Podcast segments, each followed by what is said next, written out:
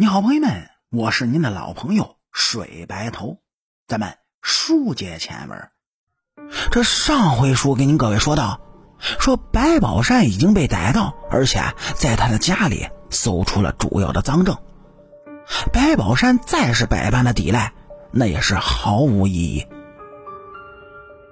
九月六日的早晨呢，白宝山便开始交代起了自己的罪行，包括。每一桩案件的作案时间、地点、过程，包括杀人地点、埋人地点、埋枪地点的位置和周围的地貌特征，他的确不需要思考。他所做的十五起案件，包括警方未掌握的武器，每一处细节呢，他都记得是清清楚楚。九月二日下午两点五十分，谢宗芬上了飞机。这是他第一次坐飞机，所有的感觉都是新鲜的。当天晚上呢，他已经乘坐了汽车回到自己家里。他发了财，这次回来衣服讲究了，带着金项链、金耳环，给丈夫、女儿、父母都买了礼物，一家人见面呢，那都是喜气洋洋的。九月三号，谢宗芬就开始还账。第二天，他带着家人出去购物，这大包小包的提了一大堆回来。他回家仅两天呢，手里的钱就花去了三万多，还剩下七万七千多元。九月六号的下午，谢宗芬在家里吃饭呢，门外就来了几名军连县的公安局人。公安局的人就问：“你是谢宗芬吗？”谢宗芬当时说：“啊，是是是我。”他还没弄明白怎么回事呢，一副冰冷的手铐就铐在了他的手上。谢宗芬在老家风光了三天，就进了牢房。他被抓了起来，这个蠢女人仍然不敢说出白宝山的事情。其实啊，他真应该感谢公安局。他被抓获，就结束了他参与白宝山犯罪的丑恶历史，却保住了他行将消失的生命。对他来说呢，坐几年的牢房，他总比长眠于山间树荫下的土坑里那要好太多了。这是他天大的造化。在审讯中啊，谢宗芬承认他认识白宝山。承认他和白宝山的关系，也承认他跟白宝山去了新疆，但他隐瞒了白宝山所有的罪行。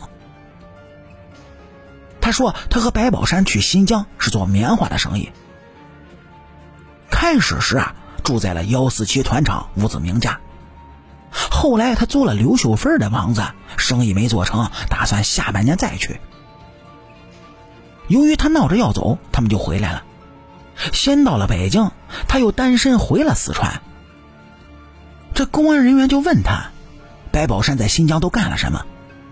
他说：“白宝山在新疆和吴子明来往频繁，俩人买了辆摩托车，天天的早出晚归，有时是整夜的不回来。